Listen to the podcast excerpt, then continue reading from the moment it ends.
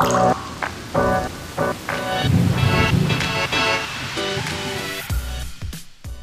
Alicia. Hallo Nina. Und herzlich willkommen, Torin.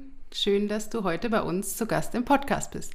Hallo Nina, hallo Alicia. Vielen Dank, dass ich hier sein darf. Ich freue mich riesig. Mit Torin sprechen wir heute über das Thema G wie Grünmulden, wo sie zum Einsatz kommen, welche Rolle eine Grünmulde bei der Behandlung von Regenwasser spielt und welche Faktoren bei der Planung beachtet werden sollten. Das ist bereits die siebte Folge unserer aktuellen Podcast-Reihe Regenwasserbehandlung von A bis Z. Alle bisherigen Folgen können Sie auf dem Player Ihrer Wahl nachhören. Wir freuen uns sehr über das positive Feedback der ersten Wochen und ähm, dass wir auf so viel Interesse gestoßen sind. Haben Sie ein Thema, das Sie rund um modernes Regenwassermanagement besonders interessiert? Dann schreiben Sie uns gerne an info.hauraton.com und wir nehmen es in unserer nächsten Folge mit auf. Ja, und jetzt wünschen wir Ihnen viel Spaß beim Hören.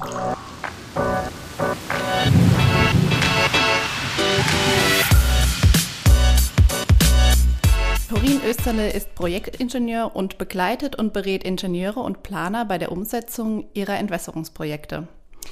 Ähm, du hast am KIT Bauingenieurwesen studiert und bist jetzt seit fünf Jahren bei Hauraton, ist das richtig?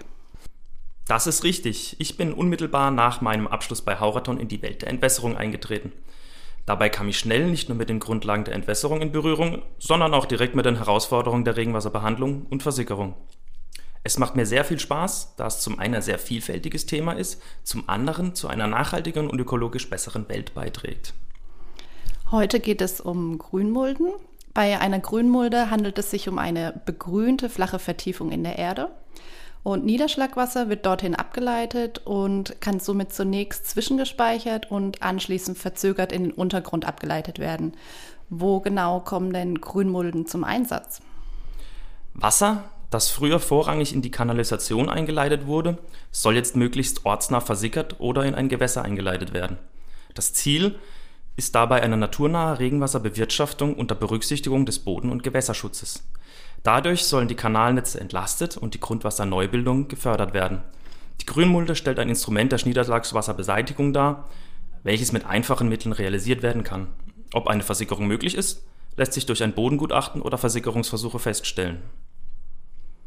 Mit den Arbeitsblättern der DWA lässt sich die erforderliche Größe und Ausbildung einer Grünmulde ermitteln. Natürlich gibt es dann auch noch die örtlichen Gegebenheiten, die entsprechend berücksichtigt werden müssen.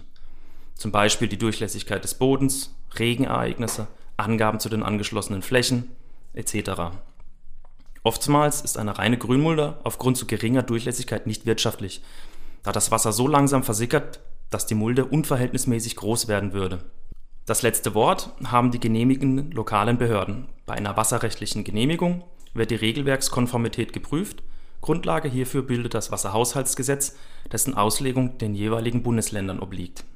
Hierfür werden üblicherweise die Regelwerke der DWA, die DWA 138, DWA M 153 und DWA 102, um mal die vorrangigsten zu nennen, bei der individuellen Projekten berücksichtigt. Grünmulden kommen oft dort zur Anwendung, wo Platz keine große Rolle spielt, da sie einen gewissen Platzbedarf haben. Grünmulden stellen bei passenden Rahmenbedingungen eine kostengünstige, dezentrale Lösung für Regenwasserbehandlung, meist in Verbindung mit Versickerung dar. Okay, und Grünmulden sind also eine Möglichkeit einer dezentralen Behandlungsanlage. Wie kann jetzt eine Lösung mit einer Grünmulde aussehen? Also welche Kombinationsmöglichkeiten gibt es dabei? Ja, da gibt es einige. Ja, grundsätzlich werden die Größe und der Aufbau einer Grünmulde nach dem Regelwerk A138 geplant. Dabei muss auch das in der Bemessung berücksichtigte Wasser den Weg in die Mulde finden. Bei angeschlossenen Verkehrsflächen können dabei Linien- oder Punktentwässerungssysteme kombiniert werden, um die Wassermengen von den Herkunftsflächen in die Mulde zu leiten. Bei Dachflächen werden Fallrohre unterirdisch teilweise über längere Strecken bis zur Grünmulde geleitet. Neben den hydraulischen Aspekten spielen auch die Anforderungen an die Reinigungsleistung eine erhebliche Rolle. In Wasserschutzgebieten gelten oft strenge Bedingungen. Kombinationsmöglichkeiten bestehen neben der Verwendung von Entwässerungssystemen, zum Beispiel mit Rigolen als sogenanntes Mulden-Rigolensystem. Diese kommen häufiger bei schlecht versickerungsfähigen Böden zum Einsatz, um das erforderliche Speichervolumen für einen verzögerten Abfluss bereitzustellen. Ebenfalls eine Drainage unterhalb der Mulde zur Ableitung des gereinigten Wassers in eine Vorflut ist möglich, sofern eine Versickerung ausgeschlossen ist. Steigen die Anforderungen, beispielsweise in einem Wasserschutzgebiet, können auch mehrere Behandlungsstufen kombiniert oder der Muldenboden durch ein technisches Filtersubstrat verstärkt werden, sodass die Reinigungsleistung erhöht wird. Ähm, okay, wie, wie kann jetzt so ein Aufbau einer Grünmulde genau aussehen? Kannst du das nochmal beschreiben? Wie schon von Alicia gesagt, sind Grünmulden Vertiefungen, die einen Wasserstand üblicherweise bis zu 30 cm einstauen können. Eine definierte Bodenstruktur in einer Stärke von 10 bis 30 cm sorgt für eine Reinigungsleistung, die sogenannte belebte Bodenzone. Das Wasser dringt durch diese belebte Bodenzone und kann im Anschluss gereinigt im Wasserkreislauf wieder zugeführt werden. Somit sind sie sehr einfach zu realisieren. Es ist meist kein großer technischer Aufwand bei einer guten Reinigungsleistung. Das macht die Mulde zu einem mit Vorliebe gewählten Instrument für Planer. Dabei haben Mulden jedoch oft einen großen Platzbedarf. Circa 5 bis 20 Prozent der angeschlossenen Fläche müssen dafür schon eingeplant werden. Das sind schon größere Flächen und bei teilweise hohen Quadratmeterpreisen durchaus ein Kostenfaktor. An die Grünmulden können größere Flächen angeschlossen werden.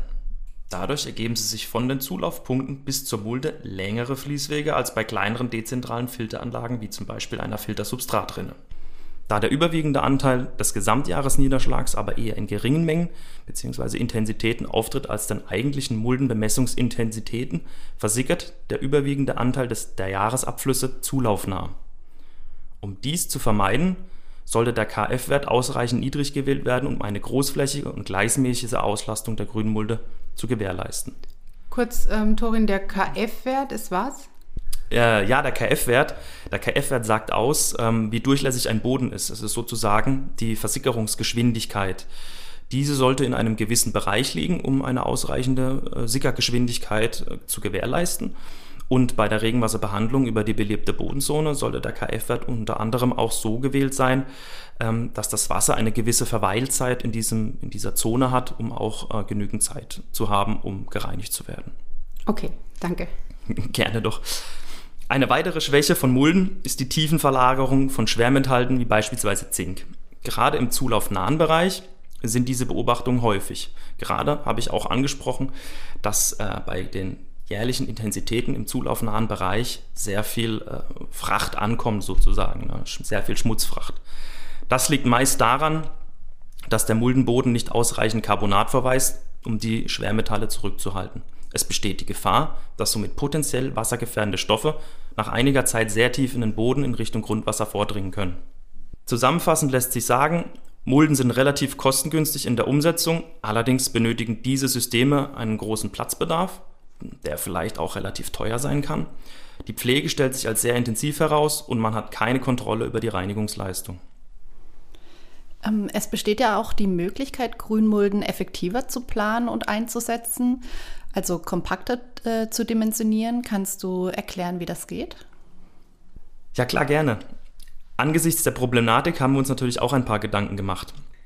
In die Grünmulde kann statt dem üblichen Boden ein technischer Filter eingetragen werden, welcher die Aufgabe der Vorreinigung übernimmt.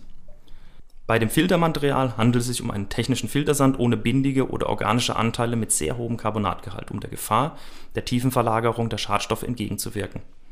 Die 30 cm hohe Filterschicht in der Mulde hält durch das Wirkungsprinzip der Oberflächenfiltration die Schadstoffe an der Oberfläche zurück. Mit einer höheren Ausgangsdurchlässigkeit, also einem besseren KF-Wert als bei dem herkömmlichen Muldenboden, kann die Mulde deutlich kleiner ausgeführt werden. Das heißt, sie sparen viel Platz und können die Fläche anderweitig nutzen. Zudem bedarf es viel weniger Pflegeaufwand. Die DWA 138 beschreibt zum Teil bereits technischen Filtersand mit einer sehr guten Reinigungsleistung, etwas genauer wird dabei die DWA 178 für Bodenfilter. Um eine gleichmäßige Auslastung des Muldensubstrats zu gewährleisten, soll ein filterstabiler technischer Filtersand verwendet werden, dessen Ausgangsdurchlässigkeit auf einen KF-Wert von nicht über 10 hoch minus 4 eingestellt ist und der ohne bindige Anteile eine homogene, feinporige Durchströmung gewährleistet der Entstehung von Vorzugsströmungen und Filterkurzschlüssen durch Makroporenbildung wird damit entgegengewirkt. Daher sind auch die Substratanforderungen gemäß Regelwerk DWA A178 stets zu beachten. Der Grünmuldenfiltersand kann extensiv oder nach ausreichender Beschickung mit Anreicherung von Feinpartikeln und Nährstoffen auch mit anspruchsvollen Gräsern bepflanzt werden. Optional kann bereits zu Beginn eine ca. 1 cm dünne Oberbodenauflage als Untergrund für Graseinsaaten aufgebracht werden. Somit bietet die Mulde einen Lebensraum für viele kleine Lebewesen. Achten Sie aber darauf, dass in der Oberbodenauflage keine tonigen Anteile sind. Okay, und wie, wie wartet man dann eine solche Grünmulde? Ja, es gelten prinzipiell die Wartungshinweise wie bei normalen Grünmulden auch. Die Durchwurzelung des Oberbodens bewirkt den Erhalt der Durchlässigkeit. Ohne Begrünung könnte die Sohle der Sickermulde mit der Zeit verschlammen und die Durchlässigkeit abnehmen. Die Begrünung ist zu pflegen, wie zum Beispiel durch Maat. Dementsprechend muss die Mulde auch so ausgebildet sein, dass eine derartige Grünpflege möglich ist. In der Mulde dürfen keine Bäume stehen, da die entsprechenden Wurzeln Vorzugsströme oder Filterkurzschlüsse begünstigen. Oder sollte noch eine Rigole unter der Mulde liegen, diese unter Umständen sogar durch die Wurzeln beschädigen können. Zusätzlich sollte noch regelmäßig, je nach Dimensionierung, circa alle fünf Jahre eine Probenahme entfolgen. Dabei kann geprüft werden, ob es bereits erste Anzeichnungen einer tiefen Verladerung gibt, bzw. wie hoch der verbleibende Carbonatgehalt zur Vermeidung solcher Prozesse ist.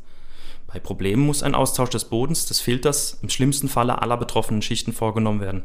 Das kann teuer werden. Wenn Sie also ein Entwässerungsprojekt mit einer Grünmulde mit technischem Filter planen, dann wenden Sie uns somit gerne an uns. Ähm, wir beraten Sie individuell und finden zusammen die richtige Lösung für die Regenwasserbehandlung. Durch das Erstellen von Berechnungsunterlagen zur Dimensionierung der Anlagen, aber auch der Nachweis von Überflutungen macht Ihre Planung genehmigungsfähig und sicher. Die jeweiligen Zeitpunkte und Ergebnisse durchgeführter Wartungen und Kontrollen sind schriftlich und elektronisch zu dokumentieren. So, wir sind am Ende der Folge angekommen. Lieber Torin, ganz herzlichen Dank für deine Ausführungen und wirklich hilfreichen Tipps. Ähm, wie hat sich denn für dich die erste Podcastaufnahme angefühlt? Kommst du wieder? Ja, klar, gerne komme ich wieder. Also Grünmulden sind tatsächlich ein spannendes Thema momentan ähm, sind ein schönes Instrument, was man nutzen kann, aber was es auch schon lang gibt. Aber ich denke, bei Grünmulden kann man auch, sagen wir mal, jetzt ein bisschen in die moderne Zukunft schauen und ähm, die lassen sich gut weiterentwickeln, war eine gute Basis, aber auch gerade mit technischem Filtersand als Basismaterial ähm, sind sie gewappnet für eine glorreiche Zukunft. Sehr schön. Ja, wir hoffen, dass äh, Sie in dieser Folge hilfreiche Informationen für Ihren Alltag mitnehmen konnten, denn das ist das Ziel unseres Podcasts. In der nächsten Ausgabe der Reihe Regenwasserbehandlung von A bis Z geht es um den Buchstaben H wie Hydraulik. Bis dahin wünschen wir Ihnen eine angenehme Woche und bis zum nächsten Mal. Tschüss. Tschüss.